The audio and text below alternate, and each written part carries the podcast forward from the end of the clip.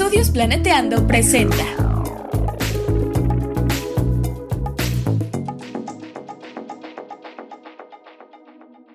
Bienvenidas Bienvenidos. y bienvenides al chismecito ambiental, En este podcast nos preocupa nuestro hermoso planeta, pero también toda la vida en él. incluyéndonos. Queremos compartirles algunas reflexiones, ideas y echar el chal un ratito con ustedes y nuestros invitades. Pónganse cómodos y tomen agüita. Hola, hola, ¿cómo están, chicas? Hola. What is? Pues el día de hoy traemos un episodio de un tema que la verdad Viola y yo creemos que nunca vamos a dejar de hablar de ello, porque como que sigue, o sea, de verdad todavía hay personas que creen en esto. El tema es sobrepoblación y seguramente todos hemos escuchado alguna vez estas cosas como de ya no tengan hijos, eso ayuda más al medio ambiente y disminuirá el cambio climático, que además disminuir el cambio climático es algo raro de decir, me parece. Ya no sé multivariable. Sí, sí, o sea, es raro. O la típica de ya hay que, ya hay que extinguirnos, o los humanos somos el virus por la pandemia, por ejemplo. Qué feo.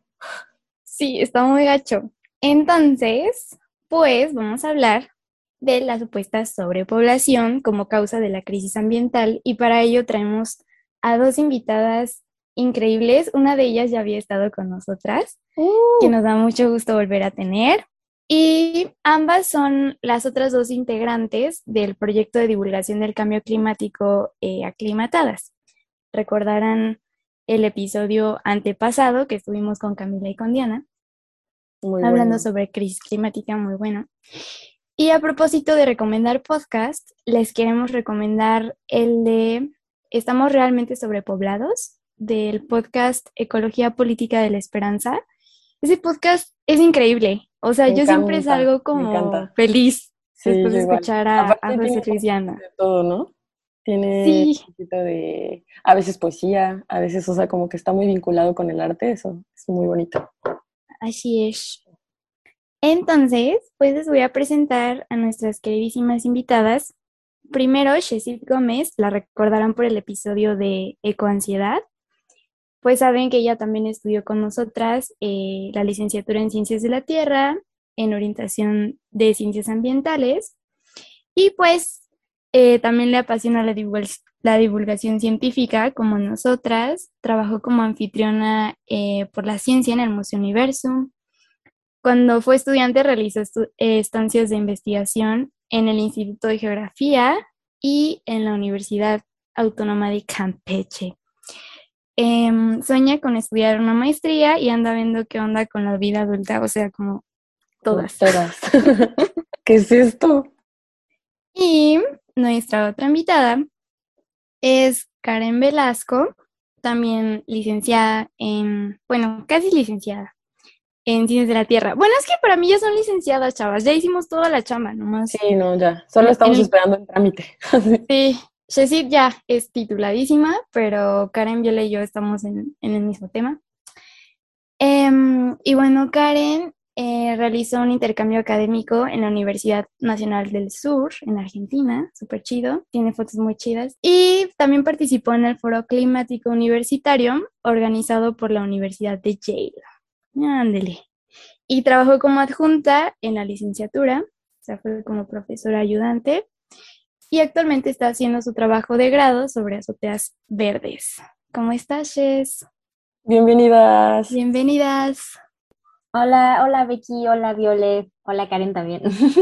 Pues eh, estoy muy feliz de estar de vuelta con ustedes, eh, muy contenta pues de ver que nunca se acaba los temas para el chismecito, cada día salen mejores temas o temas, pues no sé, más profundos y pues estoy muy contenta de regresar y venir aquí a hablar ahora pues junto con Karen y a compartir un poco pues de no sé, de estas reflexiones que han surgido a, a partir del espacio de aclimatadas y, y pues y pues ya, sí, muy contenta otra vez.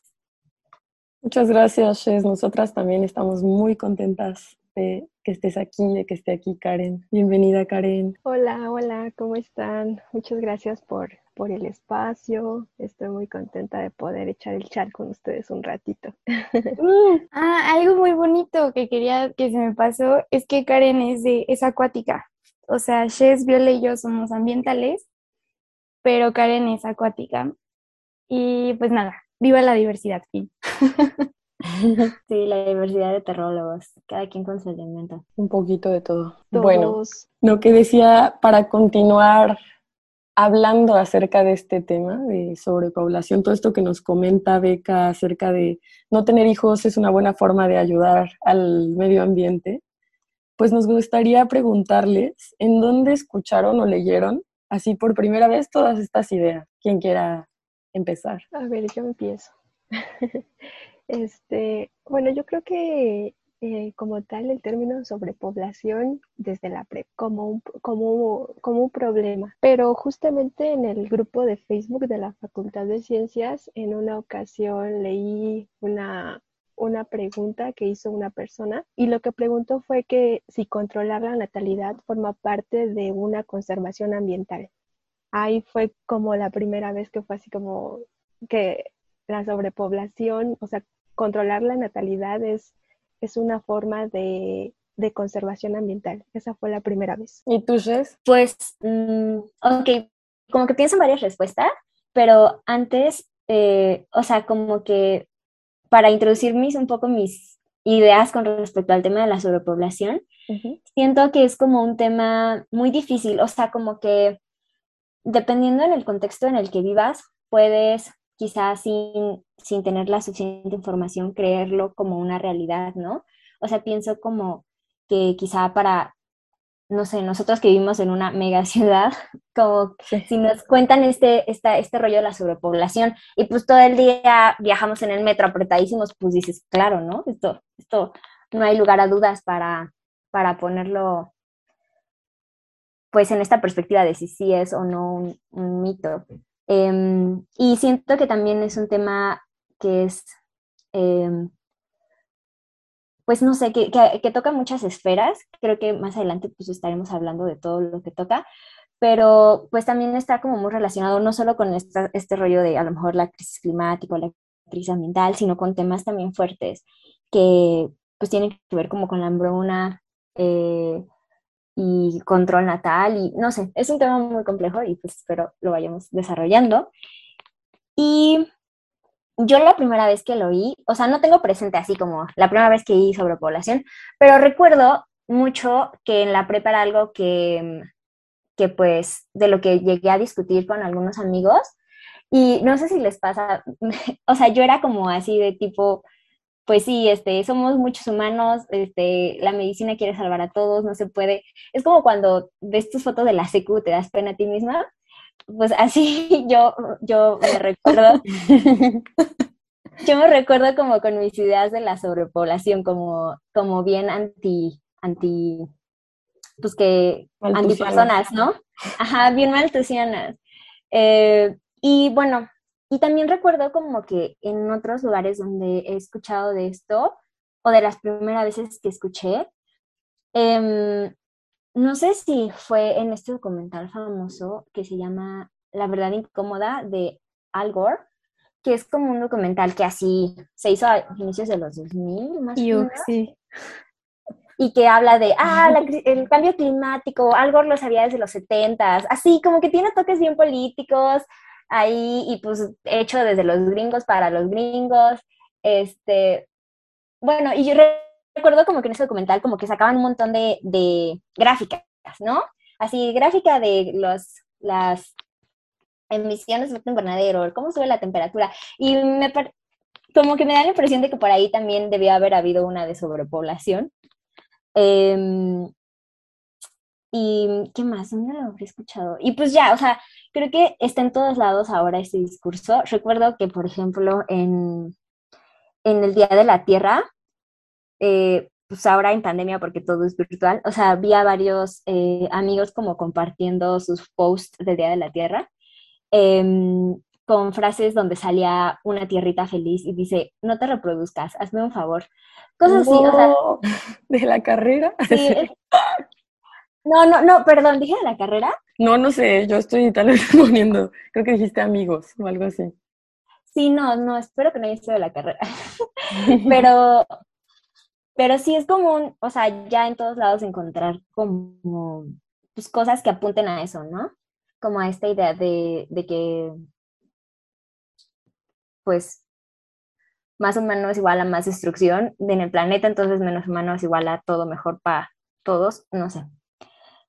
Y pues, ya. Ay, sí. ¿Y tú, Bio?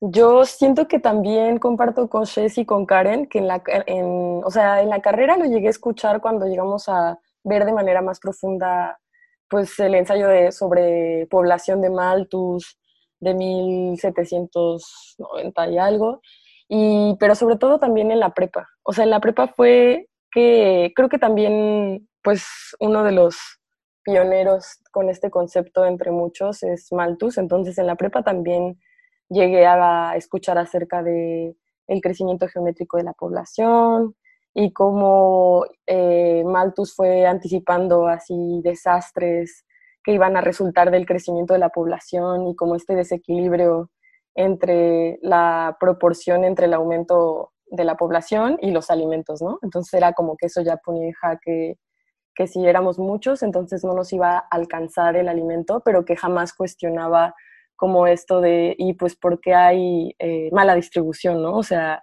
hay una causa política, no me quiero adelantar, pues, pero como hay una causa política detrás que yo tampoco me la cuestionaba, ¿no? Que era, sí, claro, es completamente lógico, ¿no? O sea, como de ver esta ecuación lineal, cuando nos damos cuenta de que el desarrollo humano jamás es lineal y cuando intentamos entender, entenderlo de manera lineal, es ahí el problema que empieza a involucrar también muchísimos eh, otros factores que no están siendo considerados, ¿no? Que estamos intentando reducir el problema y que con ello estamos pues también perjudicando a, muchos otros, o sea, echándole la culpa a los pobres, ¿no? Y a otros sectores de la población. Entonces siento que, que me pasó un poco similar a Shes, que, que lo veía de esta manera pues reduccionista, simplista y además que tiene un discurso de odio a final de cuentas, un discurso racista. Pero pues básicamente eso. ¿Tú, Bequita, cuando empezaste a escuchar este, estos conceptos? De nuestro señor Malthus. Ajá, o de sobrepoblación. o de um, Paul Enrich. Pues creo que hasta la carrera, amiguas. A mí no me tocó tanto ecofascismo en la prepa. eh, o sea, como que sí hay esta percepción, ¿no? De es que ya somos muchos, como dice Jess, o sea, sí hay como esta percepción de es que ya no hay espacio, eh, estamos todos así como que, mm, pues batallando por los recursos, o sea, como que sí hay esta sensación, pero el llegar y ver como que un científico dijo algo así, hasta la carrera. O sea, y, y un científico, o sea, amiguas, hace dos siglos. Imagínense las cosas que andamos arrastrando, ¿no? Entonces sí, está, está bastante denso. Y pues a mí me gustaría pasar como esta parte de, eh, pues ahora sí, o sea, ¿qué es la sobrepoblación? ¿No? Y de dónde viene esta idea de que es una causa de la crisis ambiental y climática que estamos viviendo. Pues como tal, la, la sobrepoblación se entiende como pues este incremento desmesurado de, los habitantes de una determinada área. Y derivado de este fenómeno, pues se asocian problemas políticos, económicos, sociales y ambientales. Pero pues como ya ustedes ya lo, ya lo dijeron, yo creo que surge con, con Malthus, con, su ensayo, cuando, cuando dice que que la población crece más rápido, que lo que se pueden producir alimentos. Incluso él, eh, su ensayo lo puso, lo aplicó para su país. Él dijo que él hizo una predicción de que para finales del siglo XIX Inglaterra iba a tener 112 millones de habitantes y que solo tendrían recursos para alimentar a 35 millones. Y esto implicaría pues la muerte de de muchísimas personas. Sin embargo, su predicción pues nunca se cumplió. Entonces sí, creo que surge con, con Malthus. Pero también creo que, o sea, me da la impresión de que es un discurso que pues estaba adaptado para ese tiempo, ¿no? O sea, como que esa idea de la sobrepoblación estaba ligada a problemas que eran pues muy apremiantes para ese entonces, ¿no? Como pues la disponibilidad de comida o a lo mejor, mm, pues no sé, otras cosas como la ocurrencia de enfermedades. Pero creo que ya es más reciente cuando la sobrepoblación se liga con todos estos problemas pues de crisis ambiental que estamos viviendo.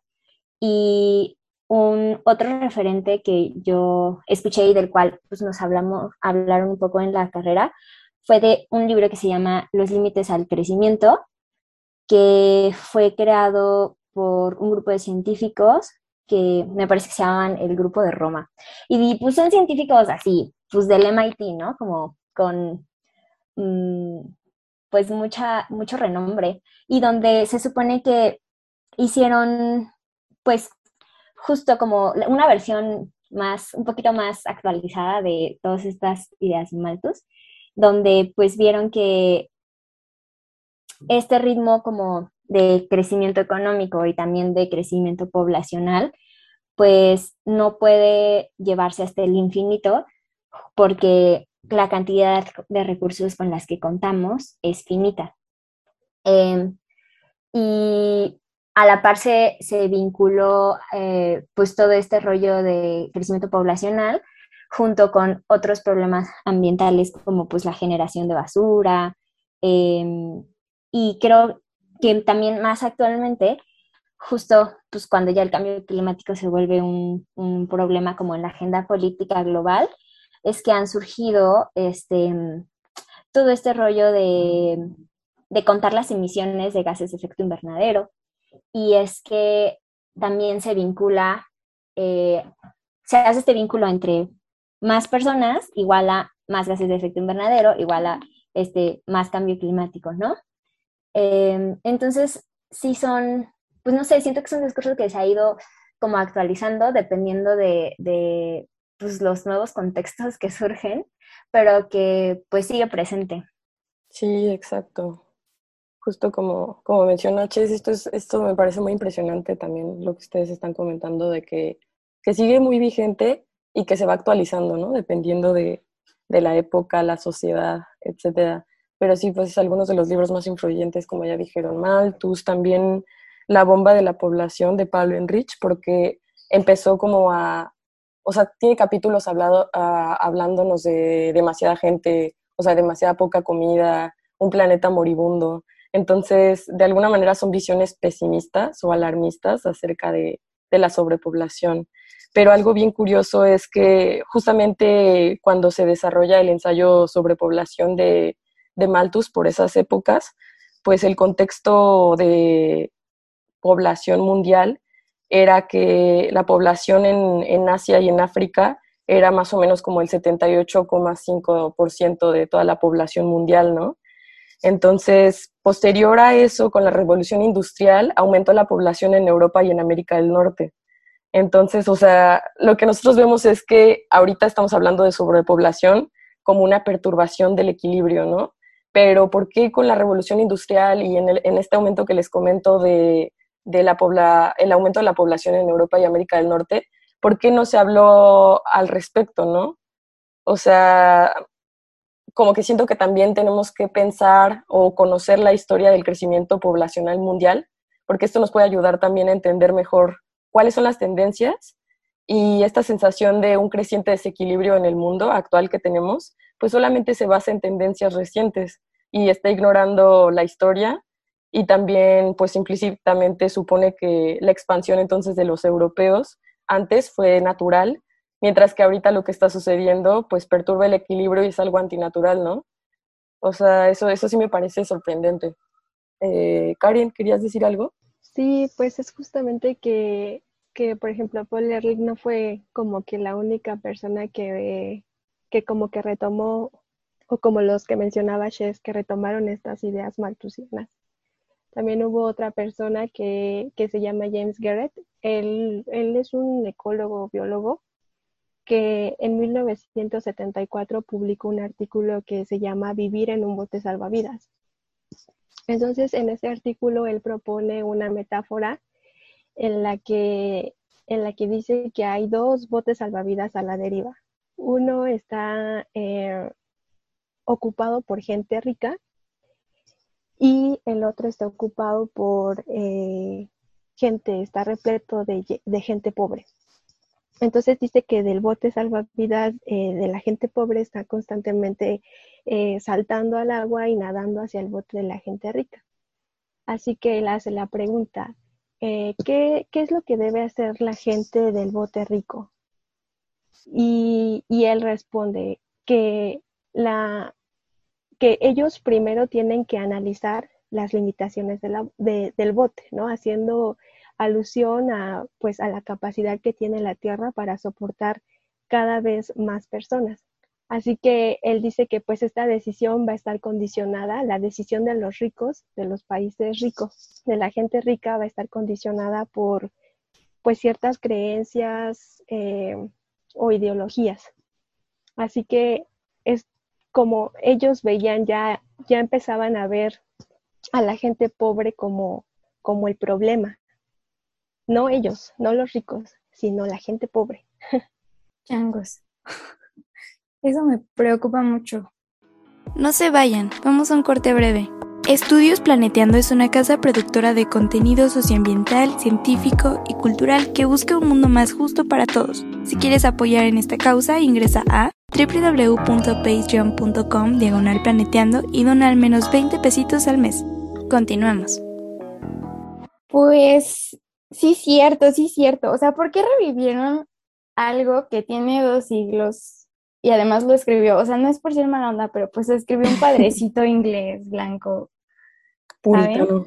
Puritano, o sea, ¿qué onda? Pero bueno, tiene su razón, porque esa forma de pensar pues mantiene el poder eh, y la riqueza en el grupo de siempre, ¿no? O sea, en, menos manos. Y pues sí, tiene, tiene una razón desde luego política, como nos decía Viola hace rato.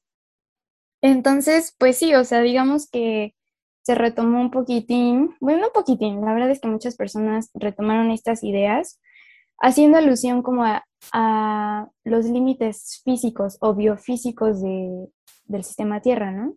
Pero aquí la onda es que también hay otras posturas bastante críticas, como el modelo Bariloche, que esa es una postura pues del sur global, en donde dice que pues los límites del crecimiento no son como tal físicos, sino que son sociopolíticos, porque como vemos, no, o sea, no podemos simplificar como de, ay, es que hay mucha gente, por lo tanto hay más pobreza y, y tal sino el problema también es la desigualdad, ¿no? Y pues como les decía, la, como decía Viola hace rato, como que hay una mala distribución de recursos y riqueza, ¿no?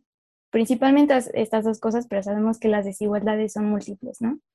Entonces, pues es, es este, interesante como también este, este discurso revive porque, como decían Karen y Shes, hicieron una correlación de dos gráficas que a lo mejor no tenían que ver por qué. O sea, algo que nos enseñan mucho en ciencia es que correlación, o sea, que se parezcan las cosas o que sucedan en el mismo tiempo o momento, no quiere decir que sea causalidad, o sea, que una cosa cause la otra. Entonces, que la gráfica poblacional también haya explotado por la revolución industrial, no quiere decir que la causa fue efectivamente el crecimiento poblacional, ¿no? De, que existiera pues toda esta contaminación y sobre todo hacen énfasis mucho en pues las emisiones de gases de efecto invernadero, que ahí es donde se dio como el, pico más alto, bueno, la gran aceleración. Entonces, pues Baches, date. Ah, muchas gracias. Este, no, pues sobre esto quería decir que, que sí, o sea, muchas veces como que es que tengo varias ideas en la cabeza, pero una de ellas es que como que todas estas cosas que pueden venir como desde, pues no sé, personas estudiadas o científicos, así, no son políticamente neutras. Y creo que eso es algo que, pues constantemente como científicos lo tenemos claro. O sea, la ciencia no es neutra, o sea, se enmarca dentro de cierto pues, contexto social y político. Y pues para este caso, em, siento que como que todas estas ideas de la sobrepoblación y ver a las personas, pues no sé, como algo, o, a más personas como algo indeseable, pues tiene muchas repercusiones. Dentro de ellas es que pues favorece o apoya o sirve como argumento mejor, que apoya y favorece y respalda a pues discursos que son racistas o que pues, bueno, hay una palabra para, la, para el odio hacia las personas pobres, pero no recuerdo cómo se llama, pero pues que justifica como de... Ah, aporofobia, ¿no? Aporofobia, creo que esa es la palabra, ajá. O sea, o respalda discursos como de aporofobia y creo que es pesado porque le da de cientificidad a estos discursos que pues, son muy peligrosos. Y también algo que quería añadir sobre esto es que sobre lo que tú dijiste, ¿no, Becky? Que como, no, pues porque dos gráficas tengan la misma tendencia, no significa que haya causalidad. Y algo que, que pasa mucho, pues particularmente con la relación de sobrepoblación y gases de efecto invernadero, es que pues uno pensaría que los países que tienen mayor población son aquellos que mayor eh, emiten gases de efecto invernadero, ¿no? Y cuando ves como la contribución de gases de efecto invernadero de todo el mundo, pues confirmas eso. Y pues te hace pensar como de, ah, mucha gente igual a más gases, igual a más cambio climático, ¿no? Pero cuando pues te pones a ver como cuál es la, la, contribución per cápita, o sea, como si divides todo, todos esos gases entre el número de población, pues te das cuenta que las cosas son muy diferentes y que realmente como individuos quienes más emiten son pues las personas que pertenecen a países ricos. Y entonces este es como esta otra forma de entenderlo, pues nos ayuda a, a ver que pues la explicación no es tan simple y que también está muy influenciado como pues por la forma de vida, ¿no? Que pues domina en, en estos países y que a la par como que es la forma de vida a la que nos hacen aspirar y a la que pues muchos países que se encuentran pues en desventaja o los países pobres pues de alguna forma tiran hacia allá. Bueno, pues ver esto nos ayuda un poquito a, no sé, ir desmenuzando como lo que hay debajo de ese discurso de la sobrepoblación y las cosas que pues que se enmascaran cuando tratamos de explicar todo como de, ah, pues es que somos muchos pero pues realmente hay cosas más profundas y más complejas y que pues revelan mucha desigualdad. Sí, completamente. Yo quiero decir algo relacionado con lo que acaba de decir Shes antes de que pasemos a la pregunta 3. Esto que, que comentas como de, y también comenta Beca y Karen, de no mantener como solamente esta visión eh, unilateral, sino entender de manera más profunda por qué en estos países hay sobrepoblación y, que no es sobrepoblación es necesariamente igual a gases de efecto invernadero. Yo me pregunto como, o sea, si una de las preocupaciones de la sobrepoblación es como también esta cuestión, o sea, supuestamente migratoria, ¿no? O sea, más allá de las preocupaciones de que la gente se preocupe sobre el bienestar de las personas que habitan los países donde hay sobrepoblación, existe una preocupación de los países ricos del mundo que creen que el ser indigente en los países pobres, o sea, debido a la sobrepoblación, va a generar presión para emigrar a los países desarrollados de Europa y América del Norte, ¿no? Y en realidad, o sea, la explicación del aumento de esta presión migratoria, así a lo largo de décadas, se debe como al capitalismo internacional, ¿no? O sea, más allá del tamaño de la población de la gente del tercer mundo sino existe pues toda esta reducción de ciertos obstáculos como el transporte, la comunicación, eh, obstáculos económicos. O sea, hay una reducción en todo esto y pues la globalización y la internalización de culturas, ¿no? O sea, el capitalismo internacional es lo que está generando también esta presión migratoria. O sea, no necesariamente la gente, o sea, por sobrepoblación se, se mueve a otros lados. Inclusive mucha de la gente que migra a Europa o Estados Unidos es porque no son migrantes en esta época, migrantes primarios, sino más bien hay gente allá que ya migró y tiene las condiciones para hacerlo. O sea, o sea la gente que migra no, no necesariamente migra por esta situación de sobrepoblación. Entonces, creo que hay, hay varias cuestiones que tendríamos que pensar antes de, de tomarlo sobrepoblación igual a culpa de los pobres y muchas otras cosas que se están mencionando ahorita pero también nos interesa hablar de cómo se relaciona todo esto que estamos platicando con el control poblacional. Entonces, no sé si quieran comentarnos algo al respecto. Pues, mm, pues yo siento, a ver, vas tú, Karen, porque yo ya hablo mucho. Ahorita yo les digo. no, pues sí, que, o sea, justamente por estas ideas de que que la, la, gente pobre pues es la que crea la sobrepoblación y que pues esta sobrepoblación causada por, por ellos es, es la causante de la degradación ambiental, de, de el, que atenta contra el desarrollo económico, la inestabilidad política, es que se empieza, se empieza a pensar que hay que ponerles un alto ¿no? a, a los países pobres, a su reproducción, porque atenta atenta contra pues el capitalismo, atenta contra el sistema. Entonces empiezan a hacer como, a crear como como estas campañas masivas de no hay que esterilizar a los países pobres, hay que destinar dinero, hay que destinar dinero para que ya no se reproduzcan porque porque no solamente se van a morir los que viven en los países pobres, porque no solo a ellos les va a afectar, sino que también los, los, los ricos, los que les queremos ayudar, pues vamos a estar en peligro. Y es así que pues los países ricos empiezan a destinar parte de su dinero para bajar, para reducir las tasas de nacimiento en, en, los países en vías de desarrollo, entre comillas. Sí, y sobre esto como que creo que, no sé, yo siento que todo esto de control poblacional es algo que, que es muy atroz. Eh, porque atenta pues, contra la capacidad de libertad de las personas, contra, pues sí, nuestros derechos reproductivos y así. Y ocurre también bajo ciertos regímenes que tienden a ser muy opresores. Y, por ejemplo, uno de los casos como más conocidos respecto al control de natalidad, pues es el que ocurrió en China, que me parece que fue a finales de los 70 que, no sé, tenían como su proyecto de nación y dijeron, no podemos dejar que la natalidad siga en aumento y decidieron poner una medida muy, pues no sé, muy fuerte de que a las parejas solo se les permitía tener un hijo. Y esto pues tuvo consecuencias muy fuertes porque, o sea, primero a las mujeres que, que pues se embarazaban por segunda vez, pues se veían obligadas a abortar. Entonces, pues sí, eso atenta contra la capacidad de decisión de la mujer y también pues es como una forma de, como, no sé, como irrumpir en sus cuerpos, irrumpir en nuestras decisiones. Y bueno, entonces se practicaron un montón de abortos y a la par algo que sucede es que pues en la cultura china como que es más deseable que tengas un hijo varón. Entonces pues a todas las, o sea, era, era más visto que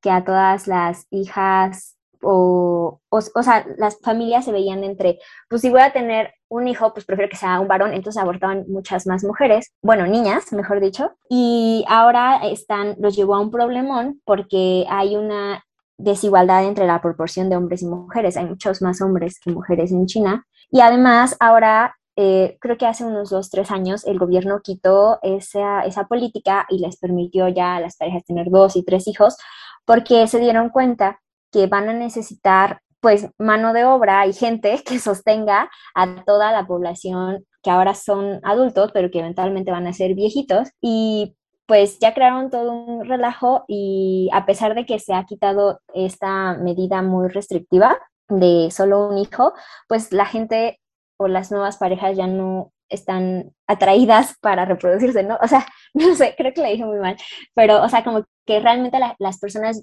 no están siguiendo esta política, pues. Sí, o sea, ya no les interesa, ya no les interesa reproducirse porque, pues, por ejemplo, las mujeres o las parejas que viven en las ciudades y las mujeres que tuvieron tal vez una, una acceso a la educación, prefieren tener, bueno, entre sus planes este, a, corto plazo, pues no está el, el embarazarse o el tener hijos.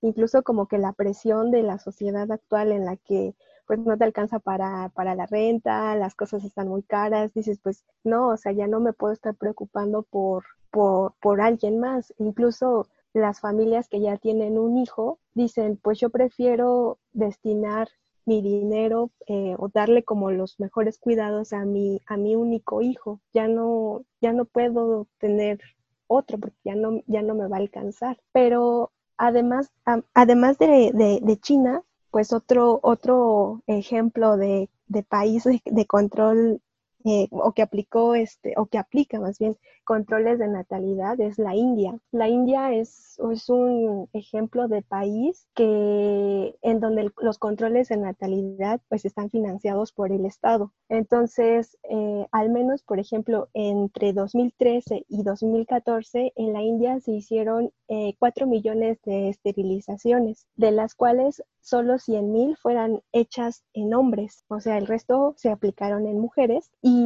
en el 2015 se, se reportaron la muerte, las muertes de, de, 15, de 15 mujeres por esterilizaciones eh, mal Entonces, es esta presión sobre, sobre, sobre la gente pobre de que, de que, de que, se, de, que se practiquen em, abortos o que se esterilicen a cambio de, de incentivos por ejemplo, económico. Mm, este, justo esto que está diciendo Karen es, es este, pues sorprendente, ¿no? Porque, por ejemplo, o sea, en el caso de China, el gobierno puede negarse a ofrecer vivienda a familias con demasiados niños, o sea, puede penalizar a los niños y a los adultos, eh, o sea, disidentes, ¿no? Entonces, pues sí está, es, es muy fuerte la elección que está teniendo el gobierno sobre los cuerpos de las mujeres. Y, bueno, esto se conoce como anulación, según el economista de la India llamado Amirtya Sen, habla como de estos dos enfoques para enfrentar este problema, supuesto problema de sobrepoblación, ¿no? El enfoque de anulación, que sería todo esto que estamos hablando, que anula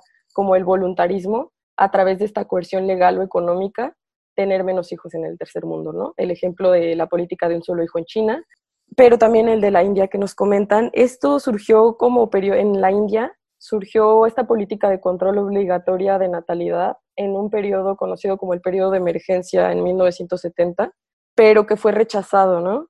Sin embargo, como nos comenta Karen, hay en estas todas clínicas de salud pública donde se insiste a la práctica de esterilización, antes de proporcionar atención médica a las mujeres, ¿no?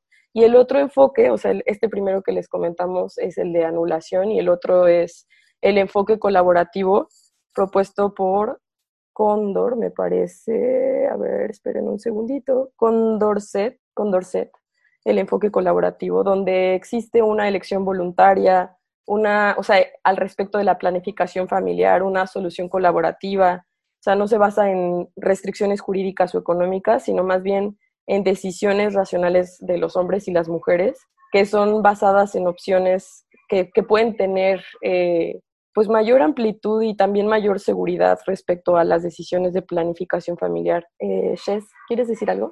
Sí, se me hace padre como que mencionas estas dos tendencias, em, pero quiero como, bueno, además de eso, rescatar un poco de lo que estábamos comentando antes, es que todo esto de control poblacional creo que es muy fuerte porque recae principalmente en las mujeres, em, porque, o sea, es algo que ya, o sea, se junta como con otros problemas que, que pues hay un control sobre nuestros cuerpos em, y que toda, la mayoría de las medidas de, o sea, las opciones que existen como para controlar, pues no sé, la cantidad de hijos que tienes, no sé cómo se llaman esas cosas, como métodos de anticoncepción eh, se enfocan en las mujeres y, también esto se junta con algo que alguna vez una amiga que estudia este, enfermería me comentó, y es que en, a nivel mundial, una forma en la que se evalúa la calidad de los sistemas de salud de los países es a partir del número de mujeres que mueren durante el embarazo. O sea, que en un país donde las mujeres tienen embarazos sin, pues, sin problemas, se considera que es porque su sistema de salud es bueno y pues lo opuesto pasa en, en pues, o sea, mujeres que mueren mucho durante el embarazo, se considera que pues es porque el sistema de salud del país pues, es malo. Entonces, algo que se hace también como para que los números pues mejoren es que pues esterilizan a las mujeres sin su consentimiento y pasa mucho que, no sé, por ejemplo, cuando les hacen cesáreas, de repente, ay, te ligamos a trompa, ¿no? Así como, ah, pues, o sea, y, y ah, te pusimos un DIU, o sea, como que los doctores, este, pues toman decisiones que repercuten en la vida de las, de las personas, particularmente de mujeres, y, y que pues realmente están violando y están sobrepasando su capacidad de decisión, sí, y, y su libertad. Entonces es, es muy fuerte, como que hay por muchos lados, no solo como desde este discurso de la sobrepoblación, sino también desde este discurso de los sistemas de salud buenos, pues presiones sobre, bueno, no, no, a ver cómo explico. O sea, por muchos lados hay cosas que motivan todas estas medidas de control de la, de la población. Y hasta ahí mi intervención. Sí, pues la eh, a ver, otra vez. sí, o sea, el control poblacional es como la forma material de, la forma más tangible, material en la que vemos cómo estas ideas ecofascistas, ecofascistas porque bajo un discurso verde atentan contra los derechos de las personas, em, pues se hacen, ¿no? O sea, no es como que nada más un meme y hay tanos y ya saben. O sea, son ideas que se materializan en atentar contra los cuerpos de las personas con útero, en esterilizaciones forzadas, en asesinatos o matanzas eh, con este lema, ¿no? Es que estamos sobrepoblados y sí existen loquitos que andan por ahí que haciendo matanzas porque ya somos muchos, ¿no? Entonces, eso, eso es lo grave y por ello me gustaría eh, bueno, nos gustaría que nos compartieran todas qué es lo que más les preocupa de este discurso. A mí, eso, o sea, todas las atrocidades que se materializan por seguir eh, enseñando, e incluso desde la ciencia, en la escuela, lo que sea, a edades muy cortas, todas estas cosas y el odio, ¿no? Hacia la humanidad, hacia otras personas, la porofobia, el racismo, el clasismo, el sexismo está bastante cargado de valores bien gachos y se me hace muy fuerte que sea parte de lo que nos enseñan en la escuela y de lo que se percibe también, por ejemplo, popularmente y que llega a ser parte de un guion de una película, ¿no? Llega a ser totalmente un discurso por el que gira toda una trama. Avengers. Entonces, este, pues sí, chicas, ¿Qué, es lo que más les preocupa de todo esto? Bueno, pues a mí, eh, por un lado, que se culpe, o sea, que se culpe solo a los países pobres de que son los que generan sobrepoblación y que esta sobrepoblación causada por los pobres, pues es la que la que provoca los problemas ambientales, provoca el hambre, provoca el desempleo, la deficiencia en los servicios eh, de salud. O sea, es, es un pensamiento extremadamente racista. Y por otro lado, o sea, que se oculte, que se, o sea, con este con esta manera de pensar se está enmascarando que ahorita debido a los, a los patrones, al modelo de producción y consumo, pues son los que están generando en la actualidad la presión sobre los ecosistemas, ¿no? están generando esta crisis eh, ambiental. Y, es este consumismo eh, devastador, excesivo, eh, en el que pues explota una mayor cantidad de recursos eh, a una velocidad más rápida porque los recursos los queremos tener, digo, los productos los queremos tener pues más rápido, entonces pues no le estamos dando como que el tiempo a la tierra de que, de que se regenere. Y justamente son los países industrializados, los países más ricos, que son los que consumen más, consumen más que los países pobres y su cuota alimentaria, su cuota energética, eh, la cuota de materias primas, pues es superior a lo que, a lo que necesitan. Eh, por ejemplo, si, si todas las personas viviéramos como, como un ciudadano de los Estados Unidos, pues se necesitarían 4.5 planetas para satisfacer eh, nuestras necesidades de consumo y, y absorber todo el CO2 que emitimos. Entonces, ya no solo, o sea, el tamaño de la población aquí ya no es la que, la que está afectando, sino es, es este, este modelo en el que estamos. Maldito capitalismo. Pues sí, yo estoy de acuerdo también con lo que han estado comentando. A mí lo que realmente me preocupa es, es que hablar de sobrepoblación como la causante de la degradación ambiental, pues estamos enviando ahí un mensaje de que también hay una población que debe ser eliminada, ¿no? Entonces directamente, pues esto es un mensaje racista, un discurso de odio también que está que va directamente hacia los países pobres y que los verdaderos culpables, como nos menciona Karen, no están siendo considerados, ¿no? y todavía de por sí, o sea, deja de lado los derechos sexuales de, y reproductivos de las mujeres, ¿no? Entonces, pues eso es lo que, lo que a mí más me preocupa y, y pues no sé a si nos quiera comentar algo. Pues por uno, por dos, por tres y por cuatro. Todo lo que dijeron, sí, o sea, me preocupa muchísimo. Y creo que por muchos lados es un discurso, pues que seguir perpetuándolo es muy peligroso, ¿no? Por todas estas cosas que hemos dicho. Y también como que algo que añadiría, solamente pues para decir algo extra, algo que no se repita, es que siento que también es un discurso fatalista, o sea, como que como que sí se nos mete esta idea de que, ah, pues los humanos somos el virus, ¿no? Y creernos eso nos deja como de brazos cruzados, ¿no? O sea, como pues no hay nada que podamos hacer, nosotros somos pues, los que causamos tanta destrucción y además creo que al creérnoslo, pues no nos damos oportunidad pues pensar en nuevas formas e imaginar nuevas posibilidades, ¿no? Que creo que todo esto, ¿no? Como de pensar nuevas posibilidades, desde mi perspectiva es algo, pues como que nos, nos da esperanza, ¿no?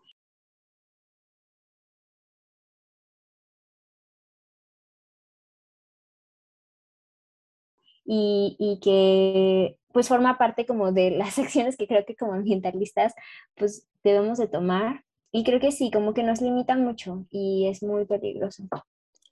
Bueno, y ahorita ya que Shes nos está hablando de, de que esta visión nos deja imposibilitados de, de poder pensar en otras alternativas de cómo podría ser este asunto, cómo podría ser considerado este tema. Ya como conclusiones, ¿nos podrían compartir algunos tips o antídotos para desmantelar este discurso? Este, escuchar el chismecito ambiental.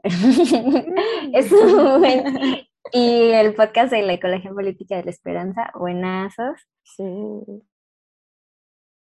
A ver, no, que alguien más le dé mientras yo pienso en una. A ver, si quieren yo. Va. Yo pienso que puede ayudar mucho eh, distinguir entre conceptos. ¿Por qué? Porque sobrepoblación es esta idea de Malthus de que los recursos crecen de manera lineal y la población de manera exponencial, ¿no? Ok. Y que eh, esta población va a crecer hasta la capacidad de carga o digamos los recursos disponibles a los que pueda acceder dicha población. Ese es por una parte sobrepoblación y sabemos que se ha usado para em, decir que el pobre es pobre porque pues tiene hijos. y como decía Raiza en un video, es como el precursor del pobre es pobre porque quiere. y eh, por otra parte, estaría bueno explorar otros conceptos para describir lo mismo. Es decir, podemos hablar de hacinamiento, de densidad poblacional y de dispersión poblacional. Y estas cosas nos hablan de una forma descriptiva de estos lugares en donde efectivamente eh, sobre todo en las ciudades en donde se concentra el capital y las actividades como que más importantes de un país, em, pues se concentra también las oportunidades y los servicios, por eso es que las personas migran ¿no? a estos lugares, o como nos mencionaba le puede pasar entre países, ¿no? Y esto solamente es una descripción de cuántas personas hay en un espacio, pero eso no nos dice, ah, no, es que ellos son los culpables de su desgracia, ¿no? Ellos son los culpables de querer vivir eh, pues con luz y con agua y con servicios básicos. Entonces, mm, a mí me parece muy bueno esto de distinguir entre conceptos, porque cuando hablamos de hacinamiento, ya tenemos que tener una postura crítica de decir, bueno, yo solo estoy describiendo cuántas personas hay ahí, pero entendemos que hay razones estructurales para que las personas se concentren en un lugar. Y esas razones estructurales, claro que vienen de las lógicas del capital y tienen que ver con el bienestar de las personas, ¿no? O sea, que van a buscar obviamente mejores oportunidades, mejor lugares, eh, lugares más seguros, en fin. Y siendo así, creo que podemos abrir el diálogo eh, no cargando con todos estos valores horribles, racistas, clasistas, sexistas. Y eh, pues de una vez, ¿no? Cancelamos a Malthus, yo digo. Forever. Lo bloqueamos. Cancelada. Sí, este, totalmente de acuerdo. Eh, Pues yo lo que considero aquí también fundamental de lo que nos está comentando Beca es esta distinción entre conceptos, nos ayuda a complejizar un poquito más de qué se está hablando y también yo diría que no perder de vista lo que, que, cada afirmación que hacemos tiene detrás algo político, ¿no? O sea, creernos en este discurso de la sobrepoblación eh, completamente destinado a la, o sea, como, como que tienen la culpa completamente los países pobres. Creo que no estamos tomando en cuenta muchas otras cosas como, por ejemplo, la deslocalización industrial de las empresas. O sea, creo que eso también tiene que ver con la sobrepoblación y los modos de crecimiento poblacional, ¿no? O sea, eh, los países del norte global han hecho mucho esto, ¿no? Como llevar estas empresas a otros lugares donde se está generando la mayor cantidad de contaminación en los países del sur global y también sobrepoblación, pero pues el origen del problema cuál es, ¿no? El consumo desmedido de los países ricos. Entonces creo que creo que hay varias variables, varias variables, diferentes variables involucradas que, que, tenemos que considerar y nos puede ayudar muchísimo a hacer esta distinción entre conceptos y, y, darnos cuenta de cómo está relacionado todo, ¿no? O sea, el capitalismo, el patriarcado, que a final de cuentas, pues termina jodiendo a las mujeres, ¿no? Como en muchos otros casos y como muchos otros problemas, siempre que estemos hablando, casi siempre que estemos hablando de degradación ambiental, hay que relacionarlo directamente con los grupos marginados, eh, mujeres, ¿no? O sea, como, como, ¿por qué dejar de lado los derechos sexuales y reproductivos de las mujeres? O sea, al final de cuentas, siempre es como muy recurrente que suceda esto. Entonces, yo diría eso y, y pues ya, casi. No, pues sí, o sea, súper de acuerdo con todo lo que con lo que ya, con lo que ya mencionaron, pero tal vez yo también, pues no sé si funciona como activo, antídoto, pero es como recordar que creo que nadie está de sobra, o sea, ninguna vida vale más que, que la otra y que pues nadie tiene derecho a, a decidir sobre cuántos hijos este, pueden tener las personas. Eh, se debe de, de, respetar como la decisión de las, de las personas, de la gente. Y pues si, si se adoptan políticas de, em, de control este, de la natalidad o de, control de la población, mm, estas deben de ser, no deben de ser este, eh, a la fuerza, no deben de ser invasivas, no, no tiene que implicar castigos, o sea, tienen que, que elegirse, debe de ser una libre elección. Y y ya por último, o sea, supuestamente dicen las estadísticas, los estudios este, demográficos, que la población a finales de este siglo creo que probablemente se llega a estabilizar. Entonces, pues ya no, ya no va, va a crecer la población, ¿no? Así que esto, pues la verdad, no sirve de nada si no cambiamos como estos patrones de consumismo y de producción tan voraces que hay. Y ya. Pues siento que todo lo que dicen, no sé, resuena mucho y es muy poderoso.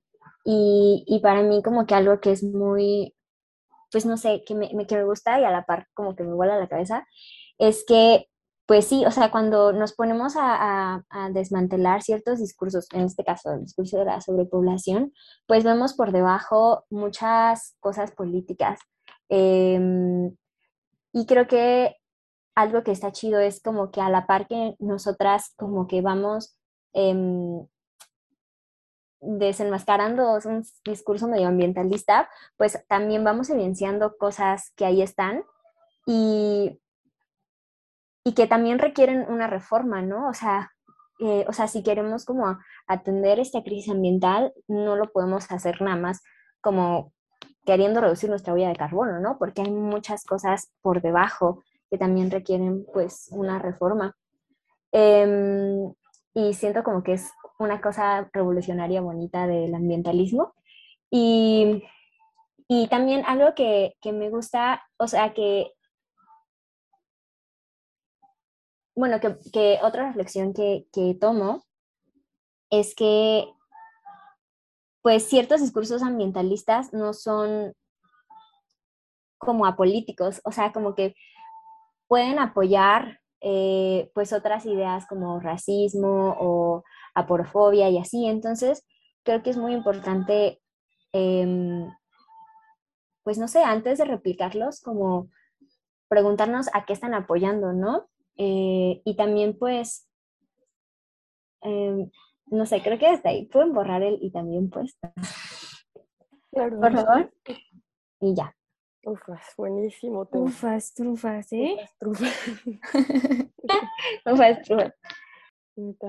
Muchas gracias, muchas, muchas gracias por habernos acompañado. Estoy y estamos muy contentas de que haya sucedido esto, que se haya podido dar. No, pero de verdad, muchas gracias por habernos compartido todo esto. Estamos muy contentas y pues igual si se les ocurre otra cosita de la que quieran hablar relacionado, pues ya saben que, que pueden escribirnos. Estaría muy chido extender este, este episodio tal vez con otro tema relacionado o algún otro tema. Y pues no sé qué más decir, Bequita. ¿Quieres decir algo? ¿Quieren Pues decir algo las nada. demás? Pues nada. No, pues muchas gracias, chicas. La verdad es, es un gusto tenerlas, es un gusto volverte a tener, Shes. Sí. Karen, cuando quieras, echamos otro chal. Y mm, pues se me hizo, se me hizo muy, muy poderoso, muy valioso todo lo que compartimos aquí.